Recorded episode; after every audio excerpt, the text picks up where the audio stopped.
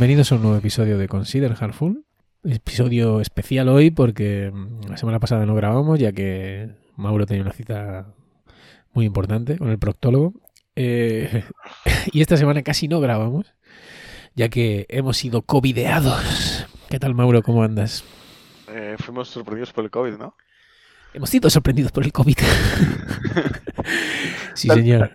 Mm, Y estoy un poquito mal, de, de- lo notaréis, sobre todo aquellos que adoráis mi aterciopelada voz, eh, que no estoy en mi mejor momento. También veréis que estoy un poco más lento a la hora de responder. No soy tan sagaz ni tan locuaz como suelo aparte- serlo. Y aparte de todo eso, tienes COVID. Y aparte tengo COVID. Eh, el gracejo gallego. Ah, Bienvenidos a un nuevo episodio de Conversación Hardful. Este episodio lo vamos a dedicar a... No estoy seguro. ¿Bilba nos escucha? No estoy- por la prueba. Creo que sí. Se lo dedicamos a Bilba. Se lo dedicamos a Bilba. eh, y no es para comprobar que nos escucha. Porque luego hay mucho cabrón por ahí que dice que esto es una prueba. No es una prueba. Y se lo dedicamos también a nuestros siete suscriptores de Telegram. Silenciosos, pero estoicos. Y están siempre ahí aguantando la chapa. Acordaos que si os, si os, os sus- oh, madre mía, la, la vocalización también. Vale. Si os suscribís al canal de Telegram, eh, tendréis acceso a hablar con vuestras, eh, vuestros ídolos del podcasting actual, O Mauro. sea, o sea, los oyentes. Y también accederéis como media hora antes al programa y, y poco más, eh, la verdad. Eh, y bueno, y, y compartimos recursos sobre, de las cosas sobre las que hablamos y tal. Y, O sea, y bueno, y hay unas yo, charlas súper interesantes sobre programación. Quiero decir, con todo lo que estás diciendo, no sé cómo no la gente. No sé, es que no sé cómo. De O hecho, sea, no sé cómo. Acceder media hora antes. Media Eh, hora antes al podcast, ¿eh? Es que, pero luego. bueno, eh, ten en cuenta que hay gente comprando, comprando cafeteras para hacerse un café en un segundo. o sea, la gente no tiene paciencia. Media hora es una puta locura. Eh, ¿Qué te iba a decir? No me acuerdo, tío. ¿De qué íbamos a hablar? Ah, sí. No, no, antes de nada. Es- me parece guay como estrategia. Yo creo que a partir de ahora todos los programas decimos que tenemos COVID y que, y que vamos mal por eso. Rollo, es en plan, un día, un día dices que tienes COVID tú. no, pero una, una enfermedad la que Eh, esté de moda. Por ejemplo, SIDA. Claro. Lo que sea. No, no me sé perdonar hoy, no vamos muy rápido. tal, No, muy rápido porque, porque ayer tuve relaciones sexuales anales. Lo cortamos después. Estuvo buenísimo. ¿Por qué? ¿Por qué? Eh, No tiene nada de Eh, malo. Cada uno lo que, lo que le guste. Eh, a lo que íbamos. ¿De qué íbamos a hablar hoy? ¿De qué vamos a hablar hoy? Como no lo. Eh. Vale, y vamos a continuar con el libro de Modern Software Engineering. ¿No tienes la sensación de que te estás leyendo otro libro? Totalmente. Es, es la hostia, ¿no? Es como que hizo una promesa al final de los tres capítulos y de Total. repente es otro libro. Que no cumplió. Yo dije, hostia, el método científico. Qué guapo. Bueno, te diré que ahora lo retomo un poco en el capítulo 8, en el capítulo 7, perdón, que tú no has llegado todavía, pero, pero sí que es un poco, no sé, o sea, estaba ahora repasando las notas y digo, bueno, vamos a ver, esto lo habíamos dejado en que, hostia, que ahora ya teníamos un mecanismo, teníamos un mecanismo para, pa- perdón, es que me están llamando y por eso me he distraído, Eh, ya le colgo. tenemos un mecanismo para, para medir las iniciativas que tomamos y tal, eh, con este rollo de lo que habíamos descrito que salían Accelerate y patatín y patatán y no sé no sé cuánto y tal. Y de repente, eh, es verdad que, que ya se hablaba, y, no, y yo creo que no lo mencionamos en el capítulo anterior, de que había dos cosas que necesitábamos para tener un enfoque ingenieril, que era ser expertos en aprendizaje y ser experto manejando la complejidad. Y eso creo que no lo comentamos en el capítulo anterior de que la parte 2 y la parte 3 están dedicadas a eso. Lo que sí es cierto es que no se vuelve a hablar hasta el capítulo 8. No se vuelve a hablar de. O en el capítulo 7 no se vuelve a hablar de. O así te estoy un poco de memoria, pero creo que no se vuelve a hablar del método científico, ni se vuelve a hablar de Accelerate, ni, de, ni del throughput, ni de nada. Pero bueno, independientemente de eso, ahora se ha convertido en un libro sobre Lean y Agile y tal, ¿no?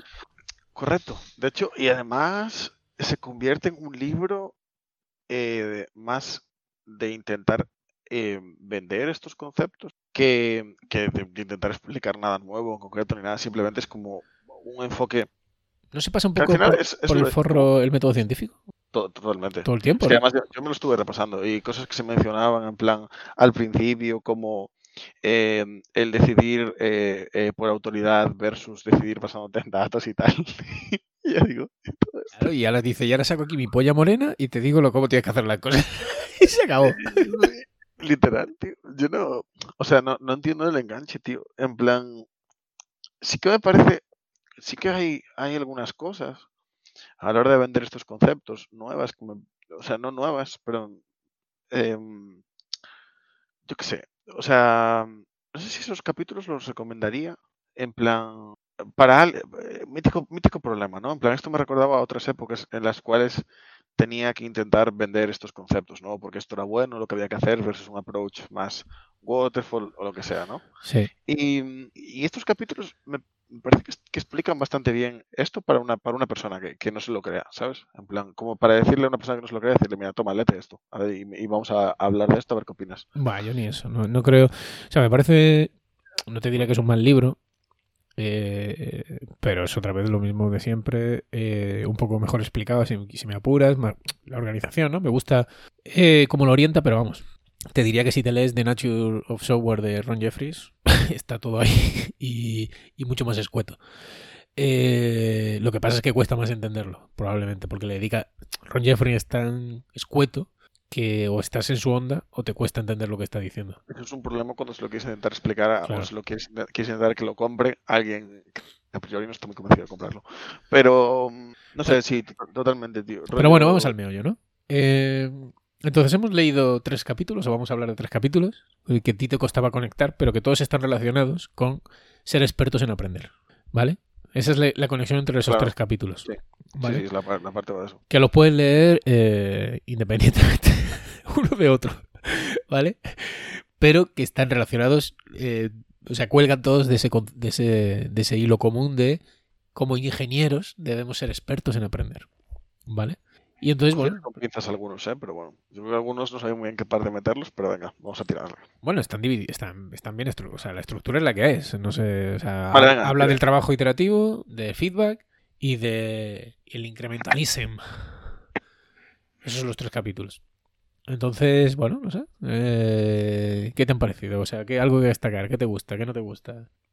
Eh, eso, es que es, es- sensación es de que es lo de siempre. O sea, él establece esta relación, me parece bastante guay, ¿no? De como manera de explicarlo, de decir, eh, si tú quieres ser experto en aprender, lo principal es que trabajes de manera iterativa, ¿vale? Porque es una buena manera de aprender, sobre todo de tener un entorno seguro para aprender. O sea, más que para aprender, para poder para fallar y entonces poder aprender, ¿vale? Un poco esa premisa de que para ser experto en, en ap- en aprender tienes que ser experto en fallar. Está guay eso. Em, y entonces lo siguiente que te enseña, ¿no? Es una vez fallaste, cómo puedes medir cómo fallaste o cómo acertaste, ¿no? Eh, esa es la siguiente parte. Y la otra es cómo ser experto en poder llevar bien esas iteraciones, incrementos, etcétera. Em, al margen de, de esa, de esa relación que establece, que me parece guay, sobre todo cómo, cómo relaciona eh, las iteraciones con el aprendizaje, dedica un capítulo solo a eso. Luego hay cosas cogidas con pinzas, tío. Eh, por ejemplo, con el feedback, mete una serie de conceptos ahí como súper...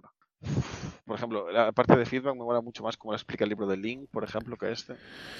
A mí me gusta, ¿eh? Eh, la parte, a ver, bueno, la parte de trabajar incrementalmente, yo iterativamente, perdón, eh, me recuerda muchísimo a, pues a un artículo que también de Ron Jeffries eh, sobre el incremento, ¿no? Me recuerda a vertical slicing, me recuerda a otro tipo de cosas, ¿no?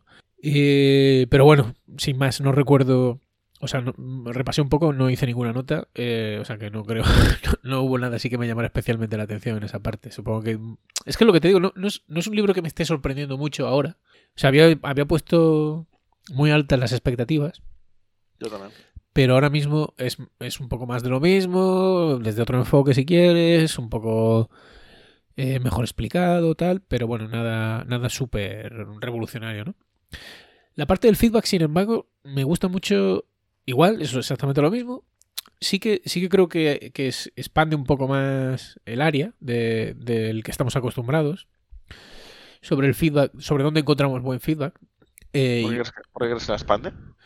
bueno, porque toca muchos, o sea, normalmente cuando lees sobre esto, pues lees sobre TDD, o sea, muy todo la parte técnica, ¿no? El feedback técnico, cómo, cómo obtenemos feedback.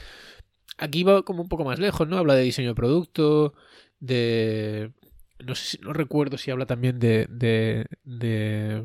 momento, momento que tengo que ser. Rellena, cabrón, rellena. No, eh, me hubiese gustado que estuviese sonorizado. Luego a ver si metes algo en postproducción. En plan, Entonces, aparte te grabas tal, porque queda como guay, que es de señor mayor. Joder, macho.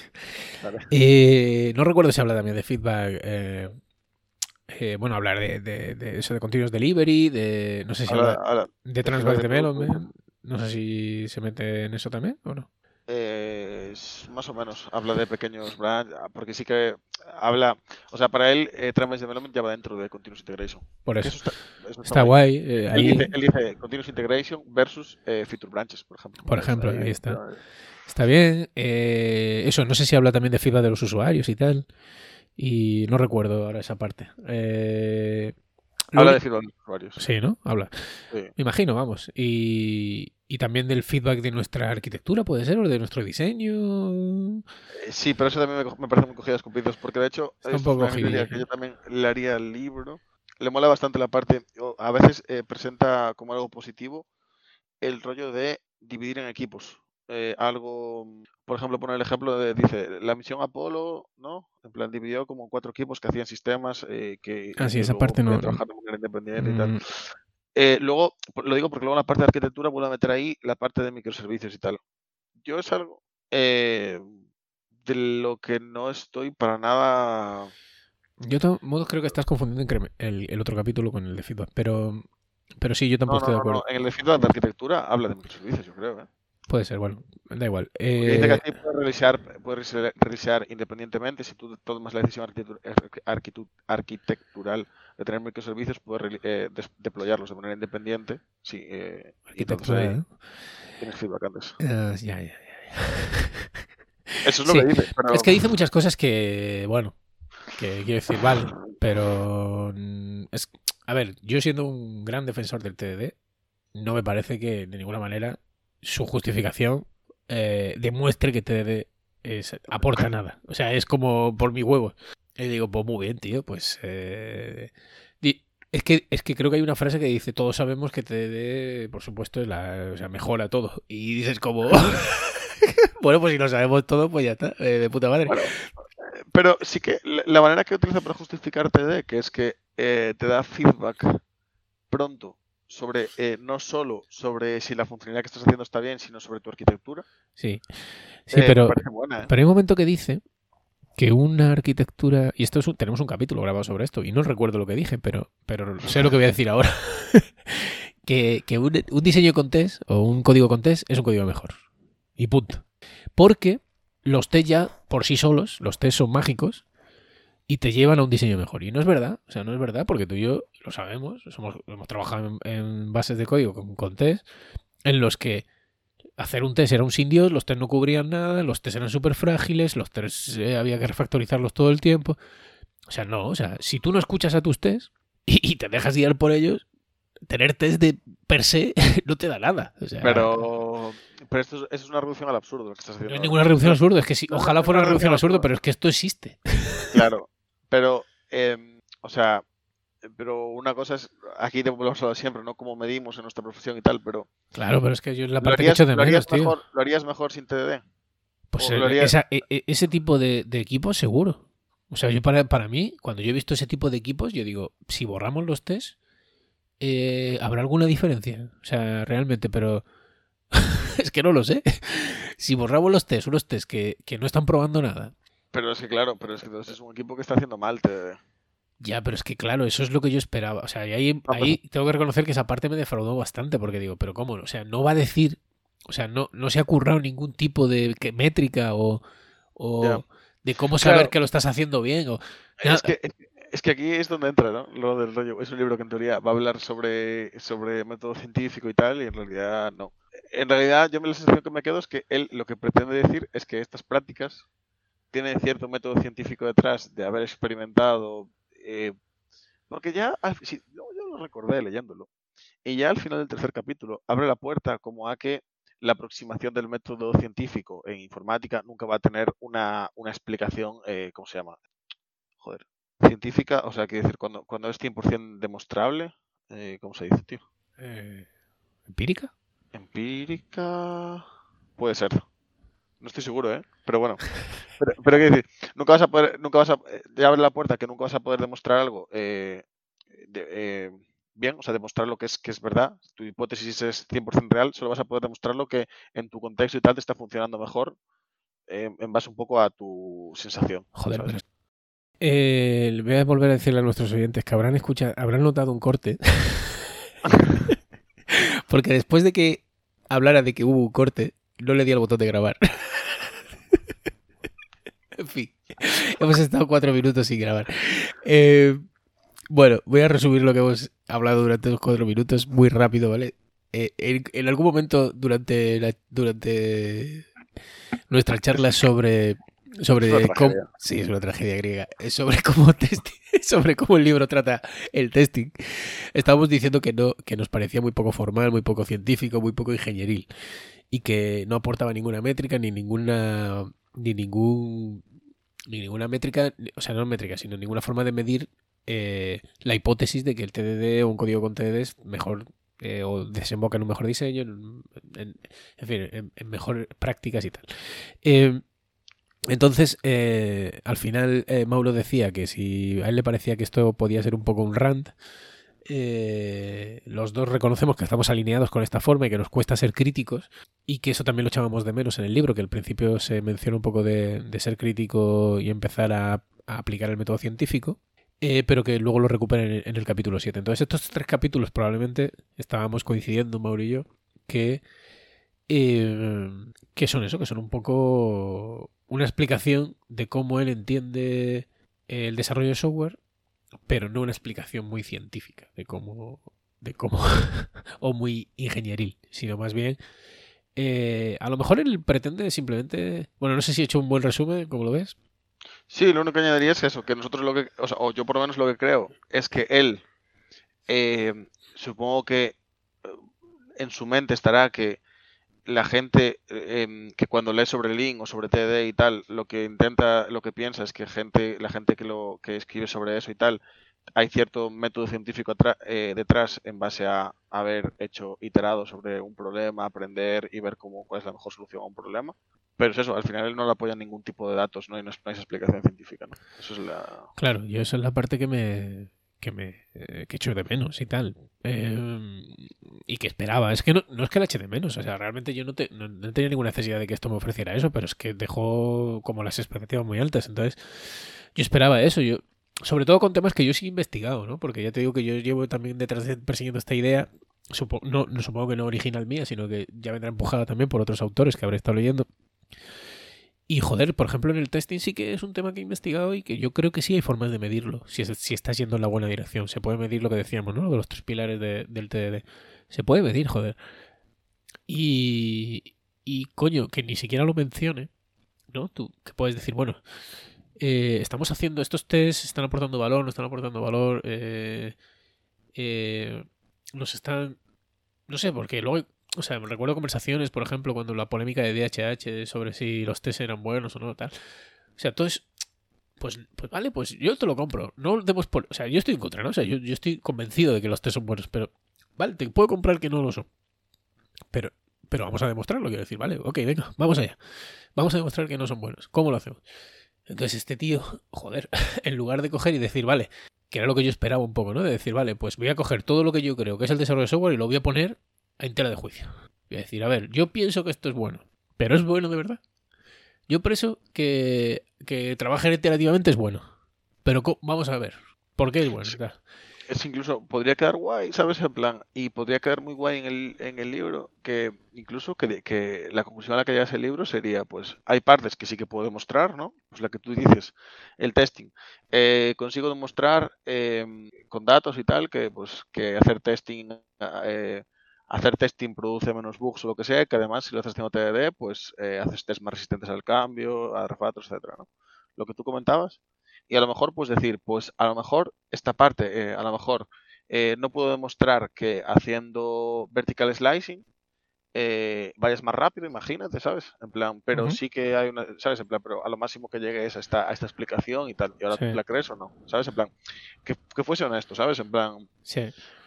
Eh, Por eso- como, un, un- como un estado del arte, ¿sabes? En plan de que, que, que tenemos que, que tenemos a este día hoy que sí que podamos demostrar, que no. O sea, rollo. Yo creo que ahora en el, en el, en el 7, en el capítulo 7 sí que habla más de, de eso, de empirismo y de y de, ten- de tomar ese enfoque científico que él no toma durante los tres, durante los tres cap- capítulos anteriores, pero que me parece importante, me parece importante esa parte, creo que ese capítulo sí que creo que aporta algo, pero estos tres capítulos están bien, o sea, si te interesa el tema de de pues es lo que decíamos, lo del desarrollo de software iterativo incremental, eh, buenas prácticas, todo esto, pues sí está bastante bien explicado, bastante bien expuesto. No es el único libro, seguramente no sea el mejor, pero está bien, o sea, es un libro interesante. Ahora, eh, no es eh, no lo hace desde un enfoque ingenieril, lo hace desde el enfoque de que lo hacemos todos, de mi polla morena. Porque lo digo yo. y ya está. Y está bien, quiero decir, no pasa nada.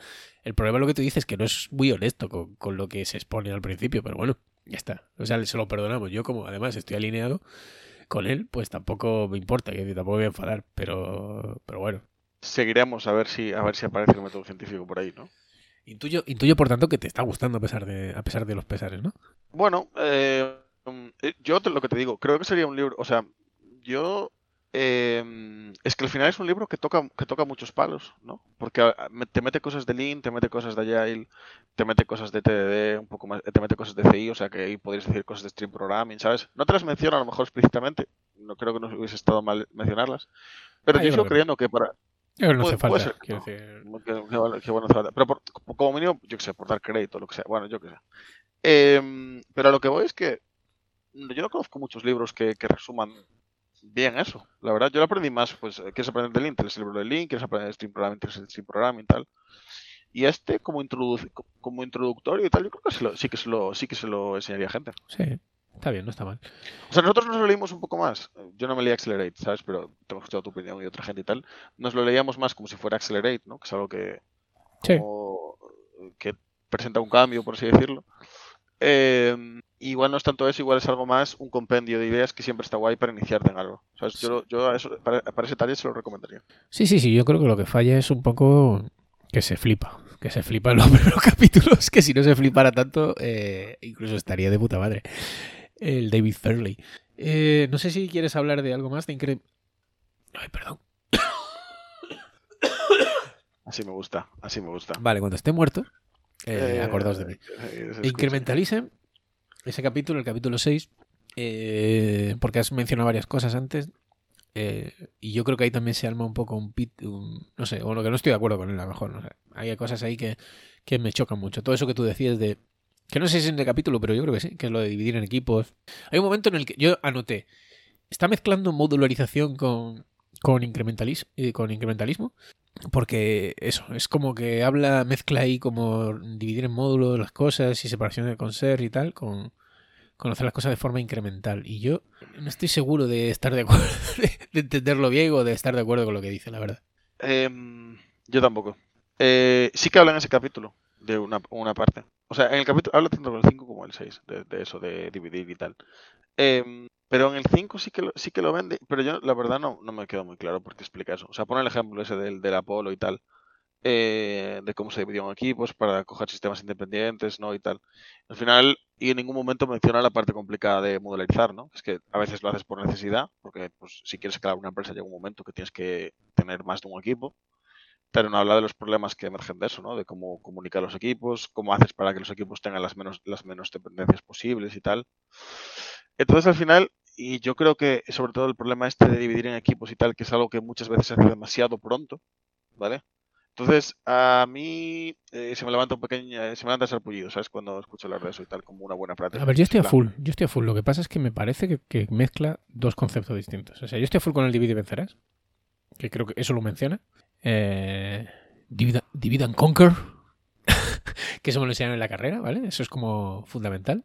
Con hacer las cosas de manera incremental, con el incremento, ¿vale? Que, Continúa, porque no sé dónde vas a ir, pero tú tira.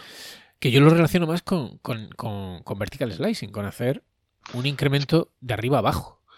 Es que Eh, hecho, él habla de vertical slicing. ¿Ahí en ese Me capítulo? mola. Sí, de hecho, habla de la diferencia entre incremento y. em, joder. Que es cuando pone la Mona Lisa y la Mona Lisa está, aparece como. Ah, sí, cierto, cierto. dibujada que hace la diferencia entre incremento y, Iteración. ¿No? y iteración. Vale. Correcto. Perfecto. Está- eso está guay. Pero eso sí, pero vale, ahí un cojonudo. Entonces, pero entonces cuando empieza a hablar de separar, cuando mezcla eso con separar cosas en equipo, separar módulos o separación de concerns, es la parte que no entiendo. O sea, es cuando digo, pero ¿qué tiene? O sea, no son dos cosas separ- son dos cosas distintas. Yo creo que sí. Pero él un poco, yo creo que eh, habla de eso para poder tener eh, varios incrementos en paralelo. ¿Vale? Em, Ya.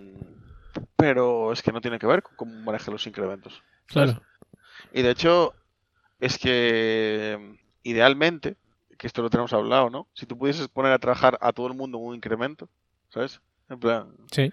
si pudieses coger y en vez de tener eh, ocho incrementos en ocho horas, pudieses tener un incremento cada hora, ¿vale? Poniendo a todo el mundo a hacer Ajá. un único incremento, todos lo haríamos, ¿sabes? Lo que pasa es que no escala. Llega un momento que decidimos que no escala, ¿sabes? En plan, un equipo de más de 30 personas no escala y cuando, ¿sabes? Y en algunos contextos de más de 10 tampoco, ¿sabes? Claro. Entonces, ahí es cuando tienes que tomar la decisión de dividir. Pero yo creo que sí que lo mezcla, porque idealmente el, incremento es otra cosa y como lo manejas es... eh, Por eso yo, yo ese capítulo también. es que eso, el libro está plagado de cosas interesantes, pero también, también hay cosas que, que me dejan un poco con el culo al aire. Eh, en fin, eh, volveré, volveré a repasar algunos de estos temas, supongo, eh, en el futuro. Cuando termine de leerlo, normalmente después hago una lectura rápida de las notas que tomé y tal, e intento añadir más información y tal, pero bueno, para, para compartirlo con la audiencia, con nuestra queridísima audiencia. Ajá. O sea, perfecto. Eh, Yo me extrañaba, tío. Digo yo, a ver, vale que está enfermo, pero que no suelte un comentario pedante tipo se lee los libros cuatro veces. Ah, por supuesto. La- No me leo los libros cuatro veces eh, porque se me, se me olvidan. Eh, que- entonces, eh, intentando cerrar este círculo que hemos comenzado hoy, ¿algo más que decir? No, ¿Nada más que apuntar? eh, no. ¿Te has quedado a gusto? ¿Te has despachado a gusto? Con este señor, Sí. con el señor Davy. No, y joder, y volvemos, porque al final estábamos cerrando el guay, sacamos el tema, pero igualmente me parece muy interesante el libro. Es para alguien, no para alguien que tenga todo el contexto sobre estas cosas, probablemente no le aporte mucho, eh, pero sí para alguien que esté empezando en lo que en aprendiendo lo que es el software y tal, muy interesante. Pues eh, ya sabéis, tiene Mauro Silo Approved. Podéis leeros el libro con la autorización de Mauro. Y, nada, esperamos vuestros comentarios en, en nuestro canal de Telegram. Y nada, nos vemos. em, nos vemos pronto, ¿no, Mauro? La semana que viene podremos grabar, ¿tú qué crees? ¿Cómo lo ves? Bueno, Pues a- estás un poquito. Semana no, que viene vas a venir cansado, a lo mejor no quieres. A ver, a ver, a ver cómo estás tú. Yo a lo mejor estoy Ya, muerto, con- eso también es cierto. Que- con tu edad no es tontería. Hombre, yo soy persona de riesgo. Eh, entonces, A puede ser, 40 puede ser. Bueno, bueno, pero quiero decir, continuarás con esto, ¿no? Sí, bueno, encontraré a alguien. con mesa, ¿no? Encontraré alguien con mesa de mezcla de micrófonos. Bueno, haz- hazme ahí un testamento, di, di La mesa para Mauro. correcto. Muy bien, pues nos vemos en los bares. Hasta la próxima. Venga.